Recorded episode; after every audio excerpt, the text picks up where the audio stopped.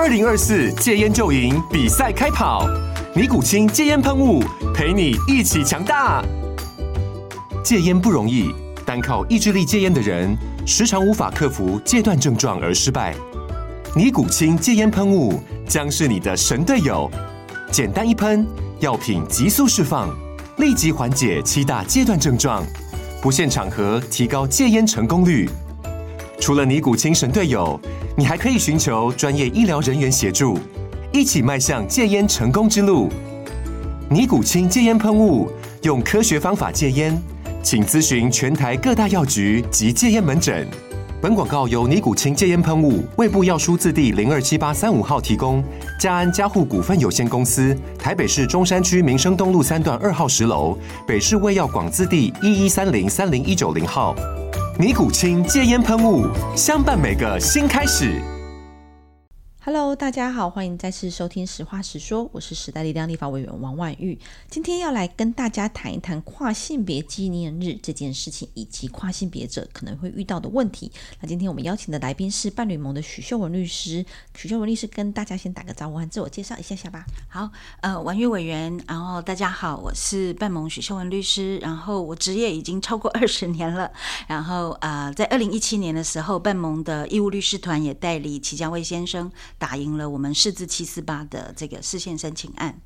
然后现在我们很努力的在推的主要议题就是包括跨国同婚以及跨性别的人权。嗯嗯，好，那刚才呃，应该是我们先前的集。在先前的录音之有跟大家讨论到什么是跨性别，就是包括生理上的状况和以及心理上的认同，可能不不同像哎不同不一致不一致的情况下，它有可能就会造成这样子所谓的跨性别的情况。那为什么跨性别者会觉得有需要去来做手术？又或者是说，我们先从跨性别的在生活上可能遇到什么困难来跟大家说明一下？是，呃，其实跨性别这个群体哈，它也有蛮多的异质性，有的跨性别者。他会蛮厌恶自己的性别特征，所以像这种跨性别，他其实可能就会想要手术，然后让他的身体或者是使用荷尔蒙，使得他的身体比较符合他期待的这个性别归属的样貌哈。但是也有一些跨性别，他借由妆容打扮，还有他的言行举止，这种性别化的言行举止，事实上他并不那么强烈的觉得他一定要手术。对，那在这种状况底下，这些跨性别有可能不会想要手术，所以其实以台湾的状况来说，台湾因为呃内政部要求所有的人要变更性别的话，就是跨性别要变更性别，一定要做全套的性器官摘除的手术。结果各位知道吗？我们在半盟在去年做的台湾目前最大规模的跨性别人权调查结果显示，九成的跨性别是没有变更，没有办法变更他的性别登记的。嗯，原因就是大部分的原因其实就是因为他没办法去动手术。嗯，要不是他不想，要不是他没有钱，要不是他主要的重要他人，譬如伴侣或家人不支持他这么做，又或者其实手术有可能有的人会担心他的副作用，因为毕竟是蛮大的一个手术，对，嗯、所以其实，在这样的状况底下，我们就深深的觉得，因为性别。决定性别的登记这个标志啊，其实很大程度影响人们怎么样在社会上生活以及互动。人家看到你，看到你的证件，称你为先生、女士等等的，有很多性别化的这些对待。所以在这样的状况底下，跨性别者如果不能够拥有一个符合他的身份认同的这个性别登记的话，他往往在求职、就业，甚至就是在被警察临检很多的小事情上面，到银行。开户可能会被怀疑你是不是冒用证件？嗯、啊，你长这样，你的证件怎么会是一开头的？嗯、等等的各式各样的质疑，或者是他就会被强迫出柜，嗯、因为他不见得想要天下的人所有人都知道他就是跨性别。所以在这样的状况底下，因为有可能会让自己暴露在其实不是那么安全的状态底下，嗯，或者是是呃比较积极来看，就是不是这么舒适的状况。对，没有错。那我自己先讲一下我自己对跨性别的了解，嗯、我觉得其实早期应该。说在呃，就是我们是一个非常保守，或是说非常安分在课业上的人，其实不太有去思考这些社会议题，或是不太有机会去接触到。那其实我反而是在有孩子之后，当初其实在推动这个性别友善厕所的时候，开始开始去思考说，哎，对啊，那跨性别者他怎么上厕所？他到底是呃生理的生理上假设是男性，但心理认同自己是女性的情况下，他到底是要上女生厕所还是男性的厕男生厕所？那当初其实在推动这个性别友善厕所的时候，其实有很多人有一些焦虑或担忧，觉得会不会比较不安全，会不会呃让有人以。嗯误称自己是跨性别者而闯入了这个不同现象的情况下，而做了一些非法或不好的事情，而导致我们的遗憾的发生等等的部分，其实有很多的焦虑。但其实那时候我孩子还蛮快就问我说：“可是那这样的跨性别厕所跟残障厕所有什么不一样？因为残障厕所也是大部分通常是没有分分没有分性别的，通常会在男厕和女厕中间有一间。我就觉得，哎，对啊，这真的是一个很好的问题。就是其实对孩子来说，他其实并没有那么有意识到说性别只有两种这样子的分类方式，然后是很自然的接受说，其实性别友善厕所很好啊，就是可以让他们能够来。那刚刚提到这个呃性别相呃相关的手术全套的手术的部分，其实我那时候也曾经思考过是，是当他们这样子的心理认同以及生理的条件下，当我们像我自己很喜欢冬天泡温泉，因为现在又到了冬季，那泡如果裸汤的时候，他到底该怎么去、嗯、呃选择，或是他该怎么处理？所以导致说，可能有一些人因为面对到很多的困难，然后可能有些人会选择要来动手术。那刚刚呃也想请请这个。秀文跟大家补充或是说明一下，所谓的手术包括什么部分，叫做全套的变性手术，全套的这个手术才有办法符合内政部原本的函释的规范。嗯，内政部二零零八年的这个函释哈，它其实是要求，就是如果男要变成女的这个性别登记，要摘除呃阴茎跟睾丸，然后如果女性想要变更性别登记为男性，必须摘除的是乳房、子宫跟卵巢。所以其实。各位可以想象，也就是会失去他本来有的生育能力。嗯嗯，了解。那因为最近其实有一个个案的处理和诉讼的部分是呃是成功的，那就是这个小一的跨性别的这个状况。嗯、那也请，因为秀文也是这个律师团里面的其中一位律师，是也是律师团的召集人。那是不是可以跟大家说明一下小一的个案是什么样的状况，以及我们现在在跨性别者的权益上，实际上在个案上争取到了些什么？是小一案，它其实是一个就是呃我们罕见的一个历史性的一个胜利啦，哈。那这个案子其实它的背景就是小一她是一个跨女，那她事实上呃也有配偶，哈。那小一其实从小就知道自己其实是呃性别认同是女性，但是她花了很长的时间去探索自己，甚至啊、呃、试图就是用很多的方法。看看自己可不可以就像一般男生就好了，但他就最后就发现没有办法。有一天，他的太太其实就发现他的一卡皮箱里面就有蛮多女性化的服饰跟啊打扮的一些用品。那他太太其实就是问他说：“那这是什么？”所以其实是在这样的状况底下，他才终于把他这个深藏在心中很久的秘密。告诉他最亲密的这个伴侣，嗯、对。那其实这个故事，老实说，这样的一个场景跟这样的一个故事，在很多的跨性别的成长过程中，可能有很类似的经验哈。也就是说，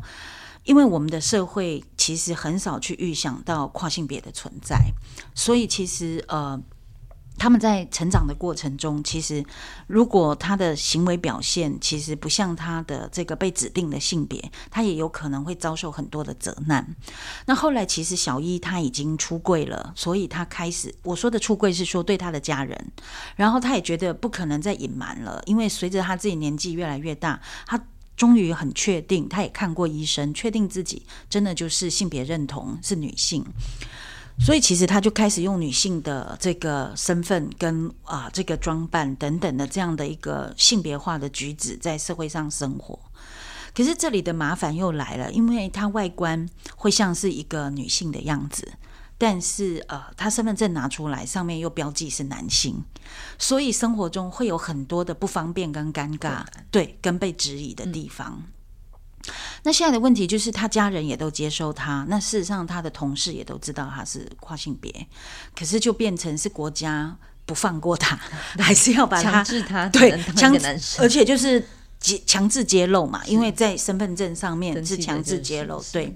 所以他就希望说，未来有一天，也许也许他也会想要动手术，但至少现在他第一也没办法负担这个手术，然后家人也还对这个手术的副作用等等也都还有疑虑，甚至他还有想要生育的计划，就是透过人工生殖跟他的太太其实可以生小孩等等的。所以其实，在这样的状况底下，呃，事实上就是对于当事人来说，国家强迫他没有选择，一定要。变更性别一定要动手术，其实对他来说就是强人所难。其实也是在这个忍无可忍的状况底下，所以有了这个诉讼。那当然，我们挑战的就是说，内政部要求人家做这个手术，这是很大的一个决定哎。然后人家如果不想做，其实也是有风险的，因为任何手术是有风险，对，没有错。所以我们觉得这个东西连法律授权都没有，这个其实根本上是违宪的。再来你。性别认同并不等于一定要有某一套的性别器官，所以这个。观念上也需要，就是说，这个很守旧的把性别等同于性器官这件事，其实是应该要被啊、改变。所以，其实，在这样的状况底下，我们就决定，就是说，这应该要做一个相关的司法的挑战。那呃，也很高兴，台北高等行政法院的法官在我们这个案件中，算是非常勇敢的做成了一个判决我们胜诉的一个决定。所以，其实小一将会成为台湾首例，就是说没有递交完成手术的证明书，然后可以变更性别的跨性别者。嗯嗯，那我觉得应该一般民众其实对于法律不够了解，又或者是对于呃跨性别不够了解情况下，就会担心说，那他如果不递交这样子的手术完成的证明书的话，会不会大家其实会非常轻易的就说，哎，我是男性，我是女性，那到底应该怎么样做一个判断？是不是还是有一些先决要件才可以做这样子登记的变更？是，如果是在我们小一案的个案中的话。其实法官是有做过事实调查的，所以其实小一包括他是个成年人，然后在医师这边相关的医疗记录，还有就是他也有就是性别所谓性别不安的这些医疗的诊断证明。哦，那呃在这些非常非常充足的条件底下，法官其实就是认为说。不能够因为我们法无明文，怎样才能变更性别，然后就呃，就内政部的函释，他觉得是不能用，因为那个函释本身要求太过严苛。但是法对对，所以其实法官是肯定说，人民是有公法上的请求权，要求国家去更正啊、呃，就是去变更那个错误的性别登记，因为那个性别登记是依据的是你出生时的这个出生证明，但是这个出生证明不能够反映你的性别。认同的时候，那其实这个东西，我们基于所谓的资讯隐私权，这是一个宪法权利，那可以要求国家要做相关的登记，对，因为这个牵涉到性别表达的权利，对。那所以其实人们会担心说，那会不会这个？这个相关的条件很宽松，其实我要跟大家说，这也是为什么我们认为应该要有一个完整的立法，来对于性别变更的要件跟啊、呃、程序，能够有一个比较合理的规定，也让法律的执行不要变成是用个案决定，嗯、因为小一案其实是个案，这个个案不会当然的啊、呃、可以扩及其他人，所以呃我们也很高兴，就是说。未来应该有可能，这个案子是有可能申请大法官释宪，在另一个个案中，因为我们手上有另外义务代理别的跨性别换证的案件。嗯、那也许如果透过大法官释宪，也许能够给予我们一个更清楚指引的方向。那未来其实我觉得，半盟其实也有研读蛮多的外国立法例。其实现在世界上有超过三十几个以上的国家是废除强制手术的要件。嗯，对，包括法国，我自己留学的国家是法国。那法国以前也是要求。要手术，后来其实是把它废除掉了。那你可以想象，别的国家做得到废除，那社会也没有乱掉啊，社会有没有崩溃？对，也没有崩溃，所以造成各种混乱情况。对，所以其实我会觉得，如果大家有所担忧，那反而应该要支持，就是立一个比较完整的法律来规范这件事情。可是有些不必要的恐惧，我觉得是来自于对跨性别的不理解。是对，譬如说，觉得说友善性别厕所是不是不安全？可是事实上，我们实施的结果发现。所有的厕所都需要安全跟隐私。是，如果我们的性别友善厕所有有在安全跟隐私的设计上都有兼顾的话，事实上是不可能因此导致什么更不安全。实证的结果也没有任何数据显示说它有更不安全。对。嗯，对，因为刚才提到厕所部分，其实就刚才提到我的孩子就问我说，哎，其实像残障厕所或是外面的流动厕所，很多时候其实它并没有性别之分，对，其实就是一个只要你良好设计就可以克服的部分。嗯，那刚刚提到说，在小一的个案，在个案上现在是胜诉的，所以个案上可以来做一个呃登记性别的变更的部分。但是呃，实际上有很多国家其实在这部分都取消了。嗯，那我们会看待说，在这个部分理论上内政部它其实就可以主动撤销函释，但是目前现在内政部不愿意动。对，所以伴侣盟这边是希望未来用这个呃视线的方式来。促使相关部会应该要积极面对这个问题，是嗯，或者是立法，但是通常来说啊、呃，立法其实必须要有多数的这个席次的支持嘛，它的难度我觉得也是相当的高。那其实同婚之所以立法，我们也知道是因为二零一七年大法官做成决定，还给了两年期限，所以最后政府就是在最后一刻交了作业，嗯、所以才立了同婚专法。对，是。嗯好，那其实这个部分就会提到是刚才有很多人对于这个跨性别者的议题的不认同。那我我自己其实多多少少有在关注一些性别议题，但也不敢说自己是。呃，专家或是自己是熟知这个领域的部分，然后我就也想代为为我们的观众朋友，嗯、或是我们常常被问到一个问题来请，而且我来跟大家清楚做个说明是，是跨性别者的部分，我们大概清楚的大概知道了，但其实还有一个部分是在于说，有很多人会问到说，嗯、那双性恋或者双性人，它也是一种跨性别吗？呃，双性恋是一种性倾向，它指的是一个人他喜欢的对象不止一种性别，可能是男生，可能是女生。那跨性别是一种性别认同，它指的是你自认你自己的性别归属是什么哈？那如果这个性别归属跟你出生时被指定的性别是不一样的，那这个会被称为跨性别。可是双性人是 intersex，按照联合国的这个数据，他认为呃最高的推估值可以到达百分之一点七。嘿，其实哎。对，百分之一点七其实是蛮多的。是，嘿，那双性人其实有蛮多种类的。对，那因为呃，严格来讲哦，大家要知道，生理性别绝对不是只有男和女，因为我们至少从三个面向，就是性染色体，还有性腺，也就是激素哈，性激素，以及就是性别器官的特征这三个面向。但这三个面向其实有蛮多种不同的组合可能，所以其实双性人的存在也是告诉我们，就是说。当我们的性别登记只有男和女的时候，这个是远远无法反映真实的这个多样性的。嗯，所以刚刚提到是说这个双性人的这样子的定义的情况下，是说、呃。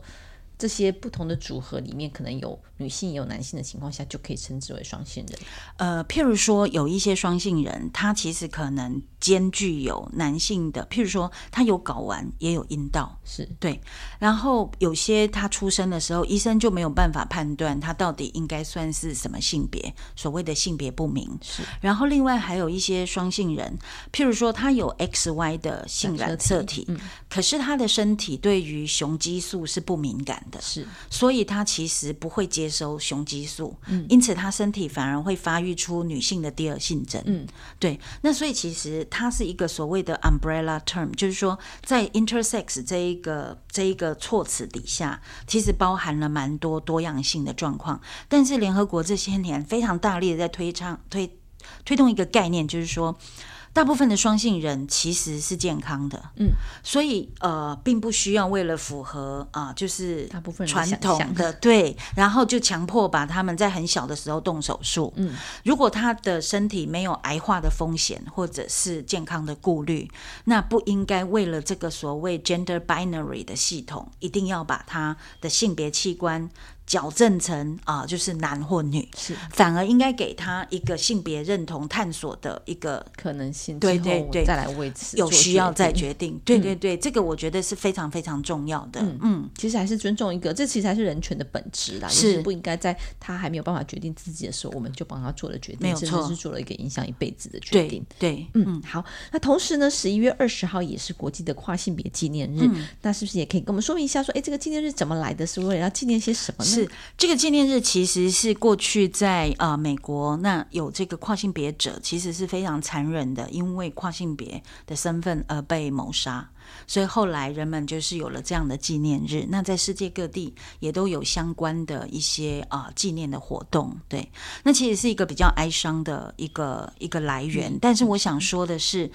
我们当然就是要化这种悲愤为力量，因为其实呃，人们因为不了解，有时候真的会做出蛮残酷的事情。对，那如果像大家看过以前有一部电影叫做《Boys Don't Cry》，男孩别哭，其实谈的是真人真事改编的电影，其实就是一个跨性别者被他的朋友最后发现他是跨性别而杀害他的故事。嗯嗯、对。那嗯，我们在呃半盟在呃一一二零跨性别纪念日这一天，事实上也有举办这个跨性别影展，展对，所以欢迎大家可以上半盟的这个 FB，然后如果还没报名，可以赶快报名，然后下午到晚上都有电影可以看，这样。嗯，所以呃也想请秀文跟大家说一下，说这个跨性别影展是免费的吗？是免费的。是什么时候呢？哪些时间？是十一月二十号的下午开始。那我们会播放三部影片，一部叫做《忽男忽女》。那这是一部非常经典的纪录片，谈旧金山作为一个非常多的酷儿或者是跨性别者聚集的一个地方。嗯、那他呃，导演其实就是啊。呃拍了非常多的不同的这个性别酷儿、跨性别者，他们其实是当年的先锋，因为这个片子是二十年前的，对。但是我觉得我今日看我还是非常的震撼，因为里面的人们那种勇于追求自我的大胆，以及就是说他们非常的，对我来说是非常诗意的，因为一个。一个人如果不能面对自己，其实不可能称得上勇敢。是，然后他们其实是非常努力的，跟非常勇敢的拥抱自己的不同。那我觉得非常动人的一个纪录片。那另外一部其实是叫做呃，就是呃更衣室之争，其实就是现在很多的人在质疑，呃，就是不用手术就可以这个变更性别，嗯、那空间部分会不会侵害所谓？原生女性的权益，那其实这一个更衣室之争就是在讨论这个辩论。嗯，然后另外一部叫做《Seahorse》海马爸爸要生娃，他其实是英国的一个跨性别记者。那英国不强制人们要动手术就可以变更性别，所以他是一个跨男。他法律性别他叫 Freddie McConnell，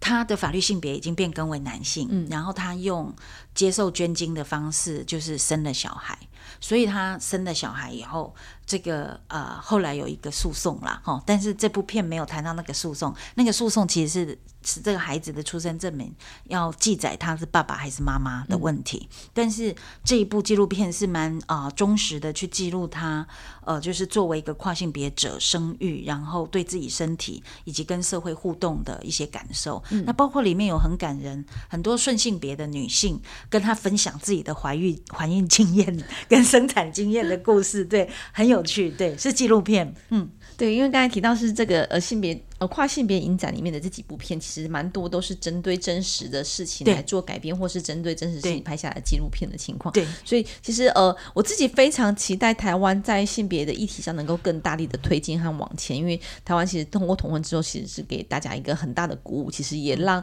台湾站上了国际的舞台，或是让国际知道台湾的进步。那我也希望说，未来在刚才提到这个视线，又或者是在跨性别者的这个登记变性的登记的变变更登记的部分，都能够具体的在做一些进步的推进。那我想在此之前，我们也非常的希望大家有机会能够多了解一些议题。或许你还没有办法走到去思辨到底跨性别者的这个登记变更是不是应该要这样，或是应该怎么样来具体讨论法案上的推进。那至少可以先从这样比较轻松的看电影的方式去了解这些人他们会实际上面临到的什么样的困境，又或者什么这样生活上的挑战，以及这些性别上的问题造成性别上的状况会造成他们这样什么样的心情上的压力等等的部分。所以也在此推荐给大家这个半盟举办的跨性别影展，也希望大家在周末有空的时候能够一起来观赏。谢谢。我们希望真的能够从理解开始，进一步去互相了解彼此的需求和彼此遇到的生活状况等等的部分，然后彼此能够给予更多的支持。嗯、好，今天的节目就到这边，